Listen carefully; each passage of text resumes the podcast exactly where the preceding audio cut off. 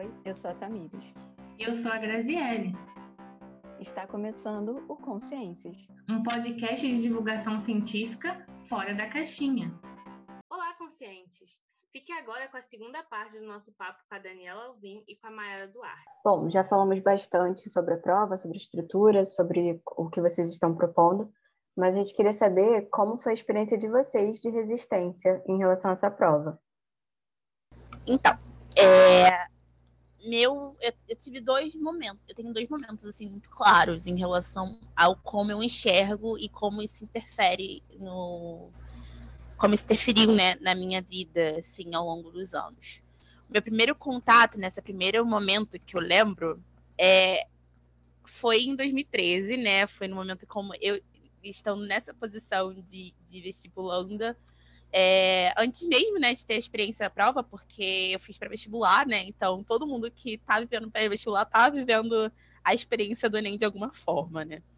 Eu sou fruto do pré-vestibular social, na verdade, eu fiz o CEDERJ em 2013, que era o equivalente, que foi justamente no período do meu terceiro ano do ensino médio.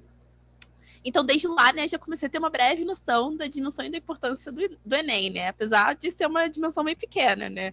Atualmente a gente, a gente nunca tem né, essa impressão de que a gente tem é, segurança sobre, é, é, sobre nossas experiências, né, no geral. Eu não tenho, pelo menos, eu sou bem confusa em relação a isso. Minhas memórias são bem. É, sabe quando você tem aquelas memórias bem vagas sobre as coisas? É a minha vida.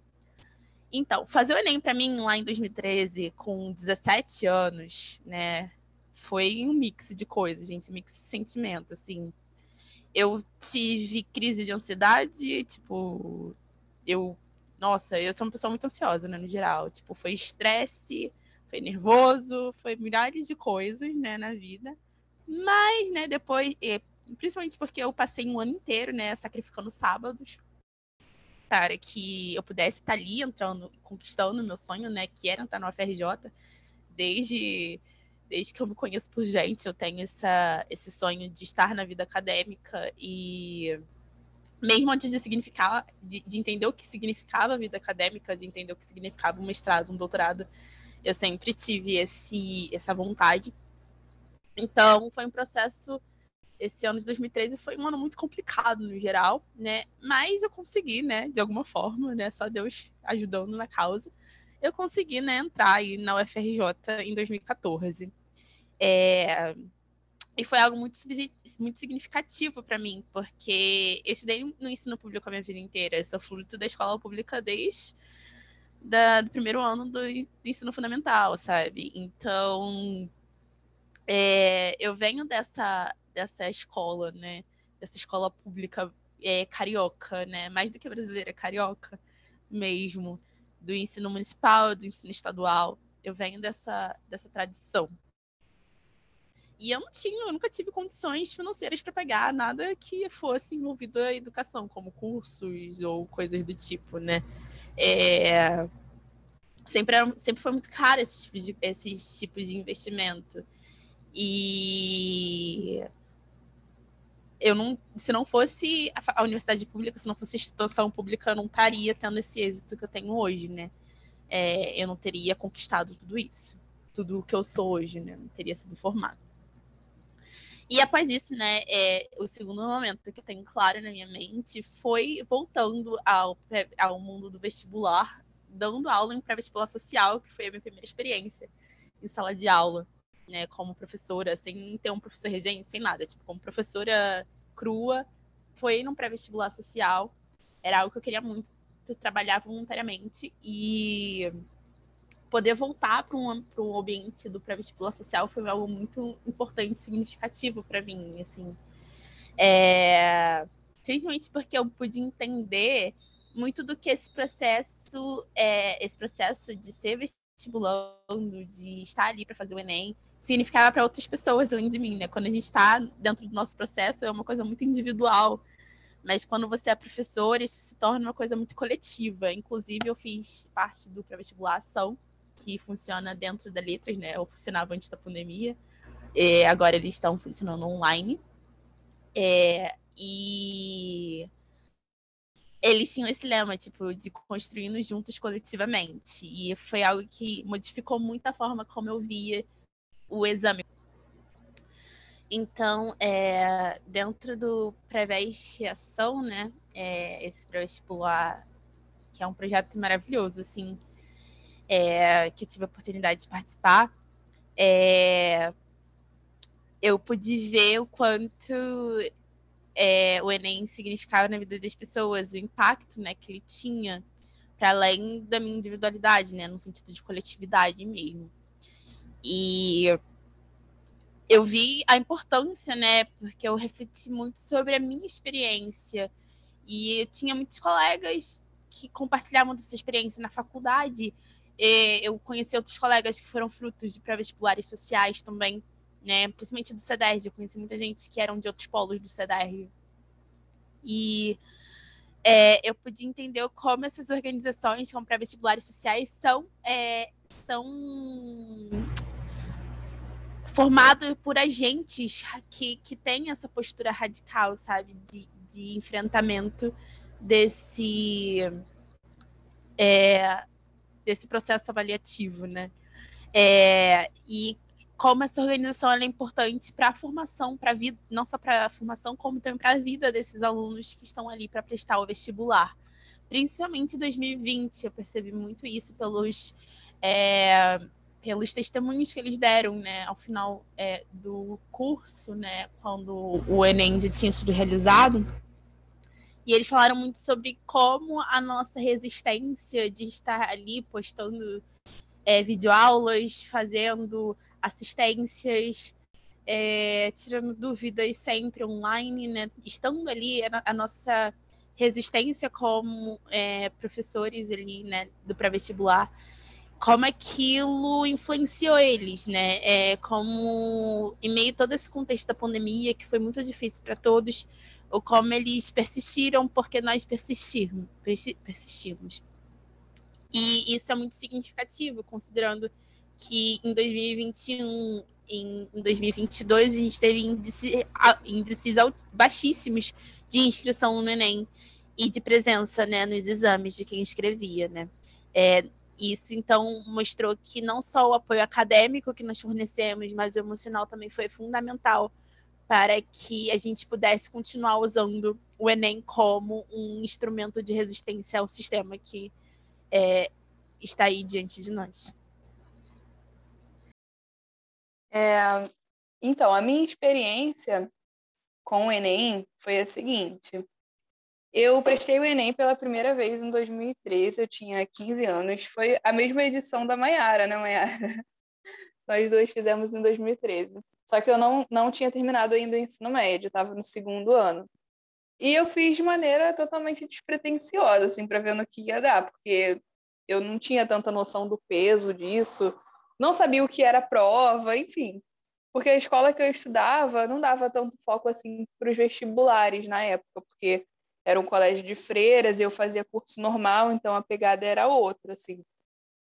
É, aliás, eu sempre quis ser professora e o que, o que acontecia na real, lá na escola, é que eles tinham uma ideia muito errada é, de que as meninas do normal não precisavam ter foco no vestibular porque a gente sairia dali e arrumaria um emprego numa escolinha de bairro. Assim. Nada contra escolinhas de bairro, obviamente que a questão não é essa. É que ele, eles subjugavam muito a gente, né? A gente não, não ia ter outro futuro a não ser sair dali e arrumar um emprego. É, eles pressupunham que a gente não faria uma faculdade depois, como se não houvesse graduação de licenciatura. E quando eles falavam em graduação, alguma coisa assim de faculdade, eles falavam como se todas ali fossem fazer pedagogia, como se não tivesse outro caminho, o que é extremamente errado e não faz nenhum sentido. E assim, é, era uma mistura de pensamento tecnicista do se você faz um curso profissionalizante, você tem que trabalhar logo e não continuar estudando. E eu arrisco dizer até que com uma pitada de machismo, porque nós éramos todas meninas no normal, não tinha meninos e éramos muito subestimadas dentro da escola. Assim, nos colocavam como inferiores intelectualmente em relação aos alunos do ensino médio regular o tempo todo. e, consequentemente, pegavam mais leve no conteúdo com a gente. Eles falavam exatamente isso. A gente vai pegar mais leve com vocês porque vocês não precisam saber disso, vocês é, são da educação, então, hum, sabe? Principalmente os professores de exatos, de química, química, física, eles não. Eles, eles simplesmente tinham coisas que não, não davam para gente, porque pressupunham que a gente não ia precisar daquilo, como se a gente não fosse prestar um vestibular tanto quanto outros alunos de outros cursos. Enfim, né? E aí eu meio que sofri o peso, né, que é escolher a educação desde os meus 14 anos, que foi quando eu comecei o, o curso normal, e eu tive que resistir desde então, né? Foi nesse cenário que eu fiz meu primeiro ENEM, sem saber a importância de um exame desse porte, sem saber o que caía, sem ter estudado para isso, sem ter noção de como era a prova, de como era a redação, não sabia nada, nada de nada de nada. E eu passei, né? Acabei passando, coloquei minha nota no SISU. Na época podia fazer isso mesmo sem estar no terceiro ano. É, agora tem essa restrição, só pode é, colocar a nota no SISU se tiver ou terminado o ensino médio ou se tiver no terceiro ano. Antes podia, independente da, da escolaridade, né? E eu passei na época para letras na UF, e o, o, isso me deu uma motivação muito grande, uma autoconfiança absurda, foi muito importante para que eu entendesse que eu era assim capaz e que meu futuro só dependia de mim para acontecer, né? Porque se dependesse da escola é, para é, desenvolver essa consciência de que precisa prestar vestibular, precisa, enfim, é, não ia acontecer. Aí, a partir daí, eu passei a desenvolver ainda mais minha autonomia para os estudos, já que eu não podia contar com, com outros meios. É, e eu não me arrependo nem um pouco de ter escolhido normal, ainda que isso tivesse significado um caminho bem mais difícil do que eu imaginava. E eu continuaria escolhendo a educação mil vezes, se fosse preciso.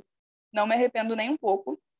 E aí, no ano seguinte, em 2014, eu prestei o Enem de novo e fui para Letras UFRJ, onde eu sempre quis estudar. Minha história com o Enem foi basicamente essa. É, então, meninas, é, como vocês percebem que se estruturam as questões de agência em relação ao Enem? Então, eu entendo é, o Enem como uma proposta avaliativa que vai servir a lógica é, capitalística e mercadológica, né? A gênese do Enem está nessa evolução do pensamento produtivista e tecnicista, como a gente já falou, né? Ele vai ser sempre focado nos resultados isso vai ser muito enfático quando a gente fala né, desse tipo de exame. É... Por isso, né, se a gente for pensar no projeto que a gente quer para a sociedade, é, para a construção de sociedade que a gente deseja, pelo menos no meu projeto, ele não cabe, né, no projeto educacional que eu penso que levaria a uma estruturação de uma sociedade mais equalitária, o Enem não tem lugar não tem lugar um exame que segue essa linha do pensamento abissal, que segue essa linha da competitividade, que segue essa linha de ranqueamento, onde vai ter sempre um primeiro e um último lugar, onde quem está acima está dentro e quem está abaixo não está é, tá excluído, né? É, tá pertencente a um não lugar. Mas eu reconheço que a gente vive dentro desse sistema, né? A gente não vive no mundo ideal que é, tem um outro projeto né, de sociedade. A gente vive nesse sistema e a gente precisa enfrentar, a gente precisa resistir a ele. É, nesse, nesse ponto né, que eu entendo, na minha concepção, que é fundamental é que a gente se aproprie, né, que a gente tenha essa agência radical de nos apropriar desses instrumentos como ferramentas de resistência contra esse sistema, para que dessa forma a gente possa estar mais perto de uma proposta de sociedade que não submeta os seus sujeitos a avaliações abissais como o Enem.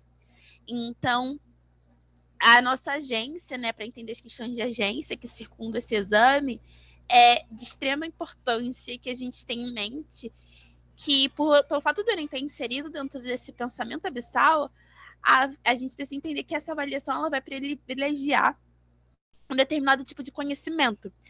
E a gente, é, conforme esse privilégio, essa, esse privilégio, né, é, ele vai considerar apenas aquilo que se deve aprender dentro do sistema educacional. Isso vai significar o quê? Que todos os demais conhecimentos possíveis que estão fora daquilo que se caracteriza pelo é, pensamento científico e filosófico do mundo ocidental, ele vai ser tido como inferior ou negado. E a gente precisa dar essa força a esses alunos que têm né, o seu pensamento negado de alguma forma, né, é, de forma a, a, a fomentar eles com é, o conhecimento do sistema para poder é, dar a eles munição para que possam enfrentar o sistema, né? Porque para a gente enfrentar algo, a gente precisa conhecer ba as bases que constituem esse sistema e dar a eles suporte emocional para entender que eles não precisam abandonar quem eles são por conta desse sistema, né? É, entender que a vida não se resume a isso, entender que a vida não se resume a uma prova. Existe, é, sabe aquele termo, existe vida fora do Lattes? Existe vida fora do Enem também, né? Existe vida fora desse pensamento academicista. Então, a gente precisa ver, entender que o Enem ele vai ser essa avaliação que vai ser construída é, dentro de um núcleo de, de letramentos que vão ser priorizados, né, que vão ser tidos como favorecidos, que corresponde desde 2019 àquilo que está presente da BNCC e a gente precisa de alguma forma transmitir isso para é, é, ter essa troca com esses alunos, né, com esses pré-vestibulandos, com esses é, sujeitos que estão aí tendo essa ação é, de resistência para suas vidas, no sentido de estão ali para prestar esse vestibular e modificar suas vidas de alguma forma, né, de realizar os seus sonhos, mesmo quando muitos dizem que não é, que eles não são capazes né, de fazer por questões é, financeiras, por questões sociais e afins, né, a gente precisa dar munição para isso e ao mesmo tempo dar esse suporte para que eles não percam né, a sua essência. Então, é, dentro desses significa né, que dentro desses movimentos de luta e resistência, esse sistema que é dominado pelo pensamento abissal, com o qual a gente está aí diante, né, é, é, é, possível enxergar o Enem como essa ferramenta de democratização do acesso ao ensino superior. A gente observou que nos últimos 15 anos, por exemplo, né, é, 20 anos, desde que o Enem começou a se estruturar, a gente, é, com, as, com todos os sistemas, né, com os pré-vestibulares sociais, sistemas de cota, SISU, ProUni, afins, que a gente teve uma ampliação do sistema de, do ensino superior brasileiro. A gente teve uma mudança na cara, do, é, na, na, cara né, desses alunos. A gente viu pessoas de baixa renda, a gente viu pessoas de raças diferentes, de, de etnias diferentes, de cor, gênero, sexualidade e afins, né, diferentes, frequentando o, o chão da universidade por causa disso, né, por causa da ampliação que o Enem pôde é, proporcionar através de todos esses instrumentos paralelos que, que transformaram esse exame, né, que é, permitiram que esses indivíduos marginalizados e silenciados pudessem estar preparados para lidar com a dimensão que é o Enem.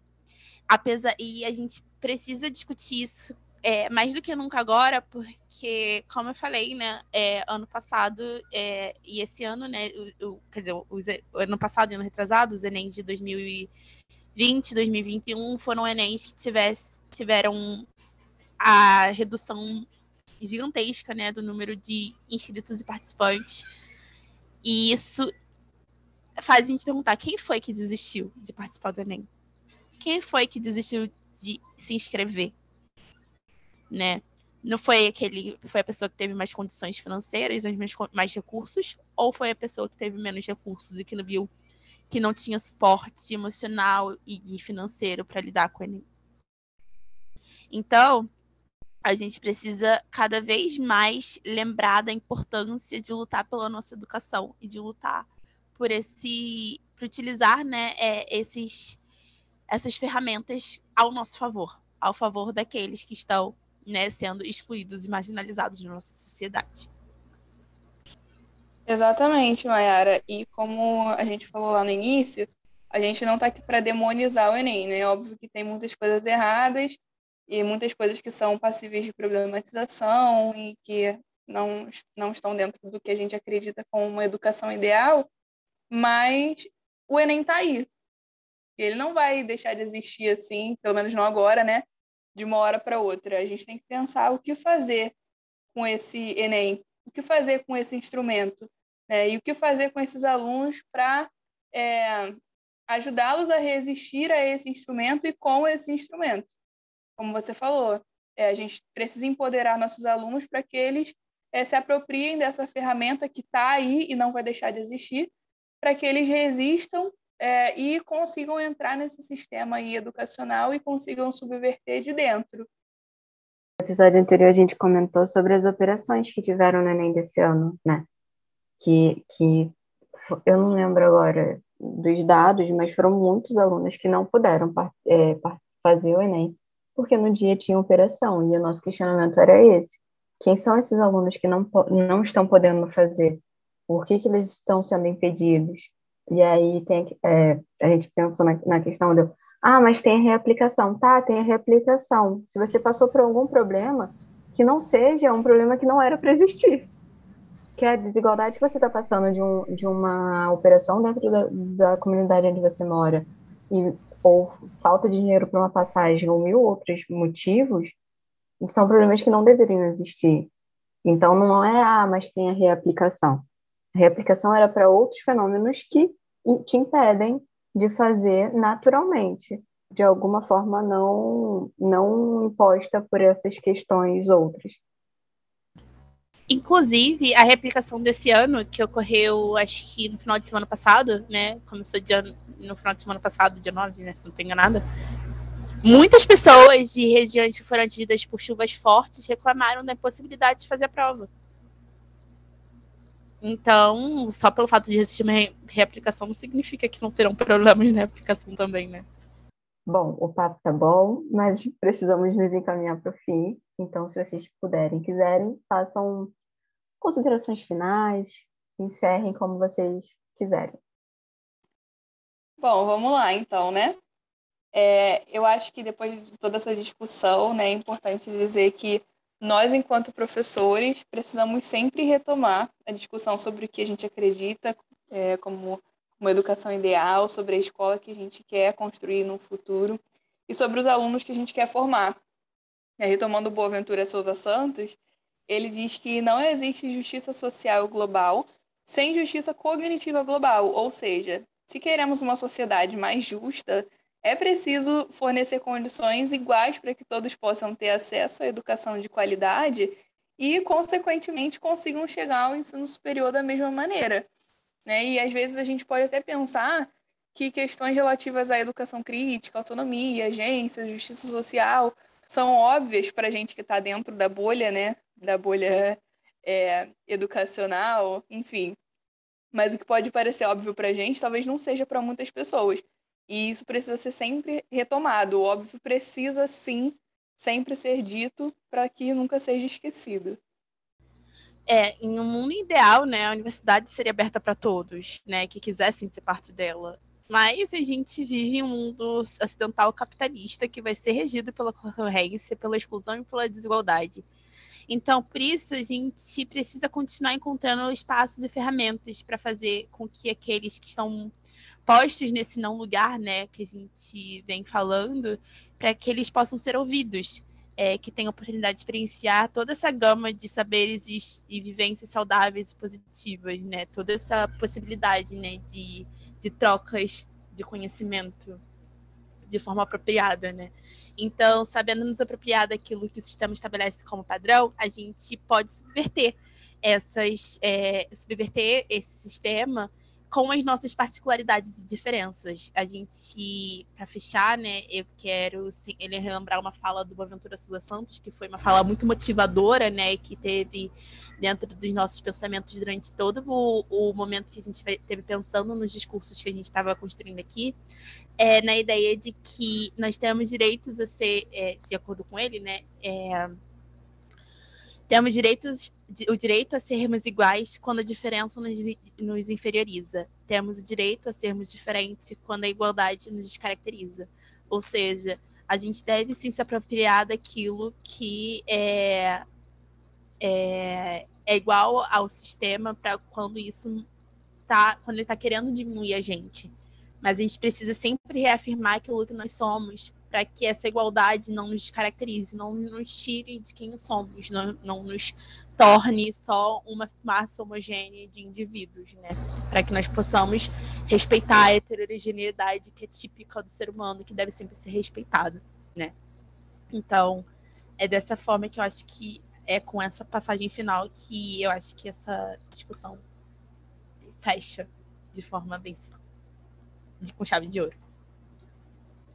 Olha essa foto. Olha essa série. Olha esse perfil. Olha esse Esse filme. poema. Olha esse livro. Olha essa música. Olha esse podcast. Olha, Olha isso. E agora, é, como a gente sempre faz, as nossas convidadas vão trazer indicações é, delas. Pode ser leitura, pode ser filme, é, o que vocês quiserem, meninas. Bom, nós trouxemos três indicações. Uma mais geral, né, para as pessoas que se interessaram pelo assunto que a gente abordou hoje. E é o livro Linguística Aplicada de Resistência, Transgressões, Discursos e Política, do nosso professor Adolfo Tanzi Neto, que é um livro de base para quem se interessa na linguística aplicada de resistência. E, enfim, é, é um livro essencial, né? Como sugestão pessoal, eu trouxe o livro Contos Negreiros, de Marcelino Freire. É uma literatura contemporânea, foi lançado em 2005.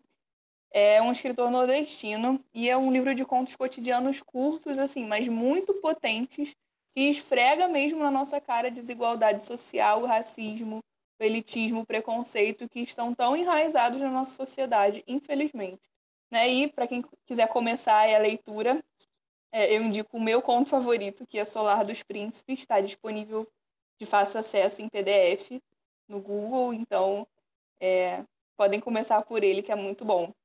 Então, a minha indicação vai ser um livro que é basicamente um dos livros que eu mais amo, assim, de todos, assim, que é o Jane Eyre, da Charlotte Bronte, que é um romance de 1900, 1847, que vai mostrar a realidade, né, já que a gente está falando de resistência, a gente vai ver aí a realidade de uma mulher pobre que é sempre reduzida e marginalizada na sociedade britânica, tentando lutar por sua independência em uma sociedade que é extremamente patriarcal.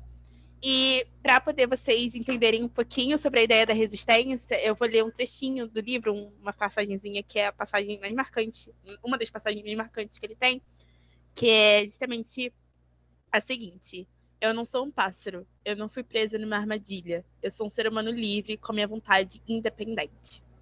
E esse livro, gente, é perfeito. Olha, Olha isso.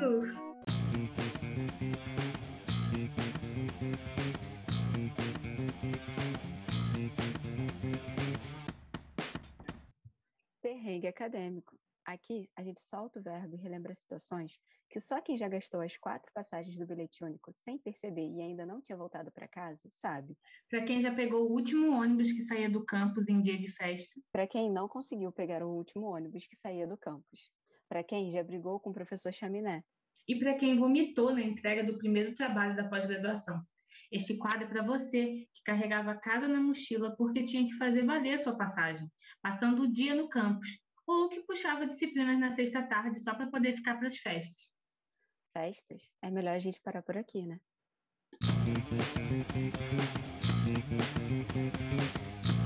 É, e agora as meninas vão contar os perrengues acadêmicos delas. É, eu só queria antes fazer uma observação, porque hoje a Mayara está aqui para dar o direito de resposta dela, do perrengue que foi contado pelo Lucas Ferreira uns episódios atrás. O episódio sobre é, literatura e quadrinhos, se você não conferiu ainda, você pode ir ouvir. E agora a Mara vai ter o direito de resposta dela, além da Dani também contar é, um perrengue acadêmico que ela viveu e do qual eu me identifico super, porque eu pegava a mesma linha de ônibus. É, então vamos lá, meninas. Primeira coisa, sim, eu sou faladeira, tá, gente? Eu sei que minha fama já está espalhada aí pela internet. Eu gosto de falar. Eu sou uma péssima colega de sala de aula, porque eu vou falar pra caramba, sim, tá? Sou. Faz parte do meu ser, de todas as fibras do meu ser, não sei de ser diferente, tá? Só um comentário, tá? Pra minha má fama não ficar espalhada por aí, né? Sem defesa. Segundo, gente. É... Antes de mais nada, eu queria compartilhar uma curiosidade com vocês de que eu, a Grazi, a Tamires e a Daniela, nós estivemos juntas, né, durante a graduação, mesmo que a gente não tivesse contato uma com a outra, né? A gente se conhece desde 2014, 2015, acho que é 2015, né, que todos nós é, que vocês entraram. E é, nós frequentávamos os mesmos corredores, nós frequentamos salas de aula, né, é, juntas, mas nós nunca tínhamos nos falado antes. É, conheci a Tami em 2019, é, pela especialização, e desde então eu fico muito com essa impressão da curiosidade de, tipo, de como nós encontramos as pessoas, né? Nós esbarramos com as pessoas, esbarramos com as pessoas nos corredores e nós nunca colaboramos de fato. E a, como a vida se constrói, a gente chega no momento onde que a gente coincide, né? É, a gente acaba fazendo outras matérias juntas que dão que fazem da gente, né? Essa necessidade de estarmos em contato e queria agradecer pelo contato, né? Que a gente teve, que eu sinto que essa é, a linguística aplicada de resistência permitiu né, essa união de hoje e que foi uma união muito produtiva. Eu acho que esse episódio foi um feito maravilhoso para nós quatro aqui e foi muito gratificante assim ter compartilhado esse momento com vocês. E vamos lá a minha resposta, né, gente? Então, 24 horas em um ônibus para Uberlândia. Estávamos eu e Lucas indo para um evento em, na UFO, na Universidade Federal de Berlândia. E a gente foi de ônibus, que era um ônibus que não ia direto para é, Minas Gerais, ele ia por São Paulo, né? Ou seja, ele já inicialmente ia demorar 16 horas para poder ir para, uh, chegar lá. Né? E aí a gente, no meio da estrada, acontece que um caminhão, acho que de gasolina, se não tem enganado, explode a alguns quilômetros à nossa frente. E a gente estava bem no início, então a gente demorou horas. A gente demorou acho que umas 10 horas dentro daquele ônibus para até terminar tudo. A gente teve que pagar um rim de almoço no, no Graal, porque a gente não ia comer, né? Senão a gente ia ficar 24 horas dentro do ônibus sem comer. E foi o caos, o caos, o caos, o caos. Acaba que a gente chegou na viagem e aí eu, tinha, eu cometi um erro de ter contratado no Airbnb um hotel que eu não vi quantas camas tinham. A gente teve que compartilhar a mesma cama. Eu e o Lucas, a gente compartilhou a mesma cama. É... E para completar a história, a gente teve que passar 16 horas na volta para e para Nilópolis ter aula ainda, porque a gente tinha, chegou sábado de manhã, e 7 horas da manhã a gente tinha que estar assistindo a aula, que inclusive era a aula do Marcel. Ou seja, gente, viagem icônica que eu nunca mais esquecerei. De todos os perrengues acadêmicos que eu passei na vida, esse com certeza está no topo da lista. Bom, e continuando na temática de ônibus, né? É, como vocês podem perceber, é, universitário e ônibus é um caso sério de amor e ódio. É, o meu perrengue, que foi um. assim, a gente passa muitos perrengues, né? Muitos mini perrengues durante toda a vida acadêmica. Só que esse é perrengue. Como eu digo, entrar e sair do fundão é um perrengue. É, exatamente. E esse perrengue em específico foi o seguinte: eu pegava um ônibus que era o 410T, que era da linha São João, é, São João Barra, não é isso, Grazi? São João Barra. E... Cruzeiro do Sul. Cruzeiro do Sul, exatamente. Essa é uma informação importante, porque é Cruzeiro do Sul, menino, só Jesus. Era entrar e, e rezar e ir para sua fé para poder conseguir chegar vivo no seu destino. Era só só a, a reza mesmo, a oração para poder conseguir. Aí estava eu, né, bem, bem plena, ou quase, no ônibus lotado, sete horas da manhã, e o ônibus começa a pegar fogo, simplesmente começa a sair uma fumaça preta do motor, e a fumaça, tudo acontecia de, dentro do ônibus, né, chovia dentro, era fumaça dentro, então assim, é, a fumaça dentro do ônibus, a gente ia morrer intoxicado ali. E o ônibus é, tinha ar-condicionado e a janela não abria, né, então assim, o ônibus teve que parar no meio da linha vermelha, ficou todo mundo preso no meio da linha vermelha, é, meio que cercaram assim, fizeram uma passagem para os carros assim do lado. E a gente teve que ficar esperando outro ônibus para socorrer, outro ônibus da mesma linha, só que nesse horário é, todos os ônibus chegavam muito lotados. A gente já saía do, do ponto final já cheio. E só ia lotando mais e mais até chegar no fundão. Aí chegou outro ônibus para socorrer, cheio, cheio, lotado. A gente teve que entrar nele, até hoje eu não sei como a gente conseguiu entrar. Essa coisa de dois corpos não ocupam o mesmo lugar no espaço, isso não acontecia dentro do Cruzeiro do Sul na época, então é, a gente foi espremido até o fundão, sabe-se lá como. E foi isso, o, o perrengue foi esse, mas eu consegui chegar viva. Ainda bem, estou viva aqui hoje para dar esse testemunho para vocês. Eu, eu, eu, não, eu não passei é, por ele pegando fogo, mas eu perdi um que pegou fogo. Então, assim, eu, eu tava. Porque a gente fazia o quê? A gente ia pro CT pegar ele, porque ele passou na, começou a passar na letras muitos anos depois de eu já ter entrado na graduação. E a gente ia pro CT pegar. E aí, que era o primeiro ponto que ele entrava, né? ainda tinha uma chance de pegar sentado, né? E aí eu perdi um chegando no CT. E, e aí eu falei, ai, que droga, a gente quer voltar para casa, né? Tipo, nesse desespero, né? Porque nunca se sabe o que pode acontecer, né? Vai que o, o EQ explode, a gente fica todo mundo preso no fundão, uma, uma saída, uma entrada, enfim. E aí, eu, quando eu, é, minutos depois, sei lá, meia hora depois, veio um outro, eu peguei, quando eu passo pela linha vermelha, aquele ônibus que eu tinha perdido, estava lá pegando fogo, né? Sem contar as mesmas histórias de chuva dentro do ônibus, ataque de é, pernilongo, pernilongo viajando junto com a gente. tudo isso a gente passou uhum. no Cruzeiro do Sul. Sem contar Nossa, a lotação, a... né? O cheiro, muita coisa, muita coisa. A Cruzeiro do Sul era uma aventura. Depois que mudou para Flores, melhorou um pouco. Né? Melhorou em questão de horário, em questão de, é, da situação do ônibus, né? Porque a Cruzeiro do Sul era um teco-teco que você ia batendo cabeça até o seu destino. Era horrível. Eu já peguei isso, né, de fogo dentro, já peguei é, ônibus enguiçado, já peguei gente fazendo xixi dentro do ônibus, juro por Deus. E festa era preciso ter cuidado. Era. E eu gostava de sentar lá atrás, porque era. eu gostava de sentar lá atrás no ônibus porque era perto da porta. Então eu sairia com mais facilidade. Só que teve um dia, eu, eu não lembro se era volta de festa, mas eu lembro que estava de noite já tarde. Não lembro se era festa ou se era alguma aula noturna que eu tinha. E o ônibus estava um pouco cheio assim, mas não tanto. Lá atrás estava menos cheio. Do nada, gente, do nada, um senhor colocou as coisas para fora e começou a fazer xixi na porta do ônibus, tipo, essa foi minha reação, sem reação, simplesmente não reaja. Eu, eu fiquei assim. Não, meu Deus. Foi desse jeito. Desse jeito.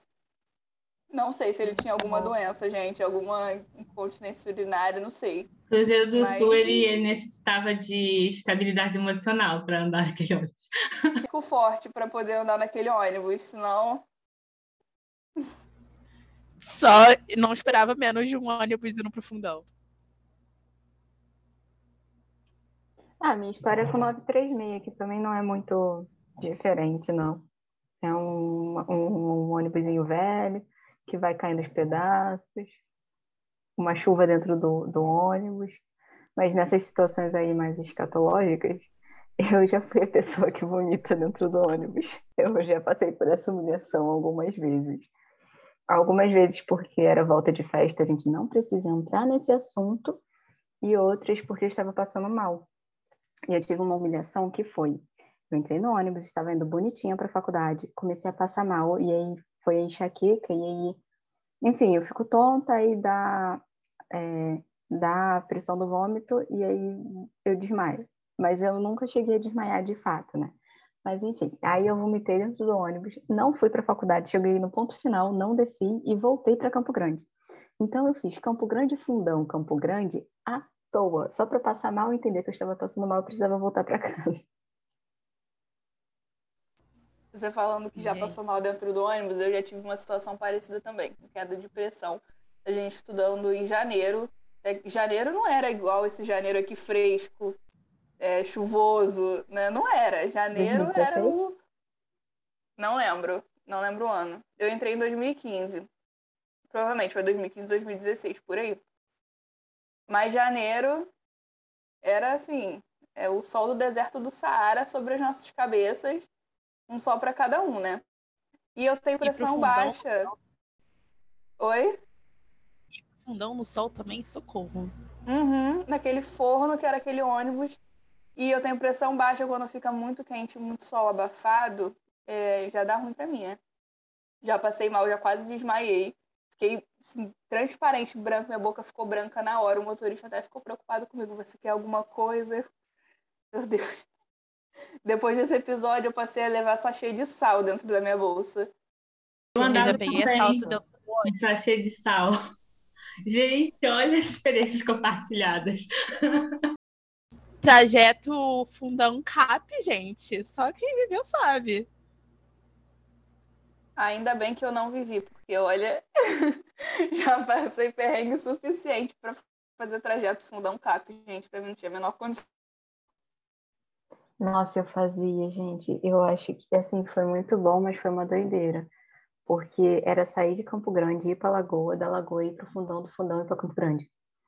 E às vezes era tipo o dia inteiro nisso, chegar às sete e pouca, oito no, no CAP, na Lagoa, e ter aula até as 10 no fundão. Até as 10 da noite no fundão. E aí vim para Campo, Campo Grande. Então foi uma, uma assim que aconteceu aí. E tinha o bilhete único, mas não tinha assim, grana para ficar pagando mais passagens de metrô, né? Porque se eu conseguisse pagar mais passagens de metrô, encurtava meu tempo de deslocamento um pouco. Mas não dava, não tinha essa condição. Eram quatro universitários na época aqui em casa. Então tinha que que com calma, e aí paciência, paga uma passagem de metrô, mas vai ser mais longo, vai ter que pegar a integração, pegar não sei o quê. E aí era isso, era Campo Grande, Lagoa, Lagoa, Fundão, Fundão, Campo Grande. Graças a Deus eu morava mais perto na época, então se pegava, eu pegava, tinha que pegar metrô quando eu voltava. Era, eu morava ali em Del Castilho, né? Então era mais fácil para mim. Mas ir pro fundão da é, pra Lagoa, da Lagoa pro fundão, dois ônibus, gente, 485. Nossa. Isso eu não desejo para ninguém não. Bom, o papo tá bom. Nós precisamos encerrar, que senão vão sair parte 1, parte 2, parte 3, parte 4, parte 5. Perrengue 1, 2, 3, e aí vai. Faz uma minissérie da Netflix com seis episódios. Só? Podia ter, né? Vida, vida de fundão. Ai, ai, adoro. Mas o pior é que a gente sente falta, gente. Eu sinto falta do fundão. Eu sinto falta do fundão. Toda vez que eu passo ali para aquela área, fico assim, ai, meu fundão, gente. Eu carinho. sinto falta, mas eu me adaptei muito bem ao remoto, gente. A aula de pijama, ter aula 10 horas, acordar 9 e meia, isso assim é sensacional para mim. Qualidade de vida. Eu sinto falta, mas o bom é que ela passa, né? Então, vem e vai embora, assim, à vontade. eu tô na mesma vibe que a Tamires. Eu sinto falta, mas eu acho que eu consegui aproveitar bem, né? Meus cinco anos de graduação. eu acho que eu vivi bem, passei os perrengues que eu tinha que passar na época. Não sei se hoje eu teria a mesma disposição. Já ficando mais velho, vai perdendo um pouco a disposição para enfrentar certas coisas, né? Acho que cada coisa tem seu tempo. Na época a gente estava cheio de gás. Hoje em dia o ritmo é mais lento, a gente trabalha mais, né? Na época eu trabalhava também, mas hoje em dia trabalho mais. Então, eu acho que eu queria um presencial que fosse, não sei, um dia na semana, para mim, né, na minha situação. Um dia na semana já estava ótimo. Não precisa mais do que isso. Porque o caminho realmente é triste.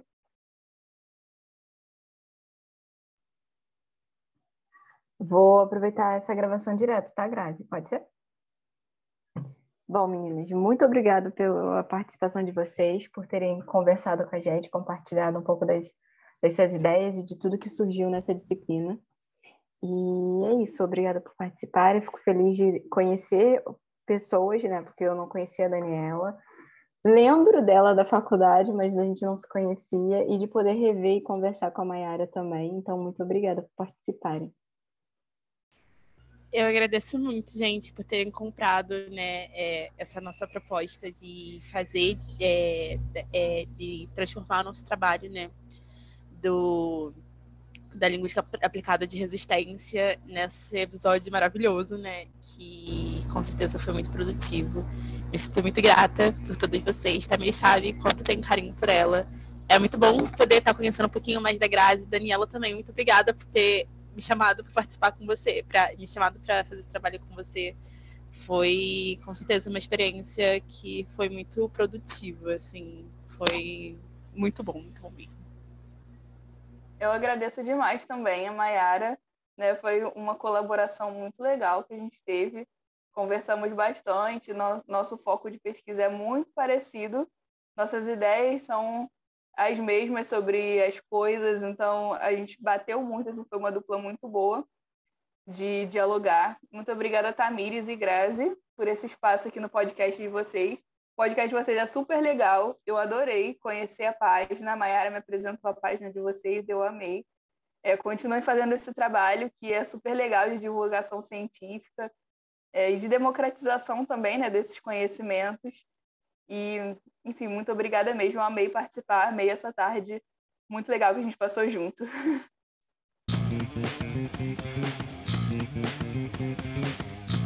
Muito obrigada, meninas. Foi um prazer conhecer vocês. Foi ótimo. É, e é isso. Sintam-se à vontade para voltar outras vezes. O espaço do podcast está aberto para vocês me falar das pesquisas, das trajetórias. É, e é isso. É, para quem ainda não segue a gente, a gente nas redes sociais, Todos os links estão disponíveis aqui é, embaixo do episódio. É, e é isso, muito obrigada até a próxima, Consciente. Até a próxima, Consciente.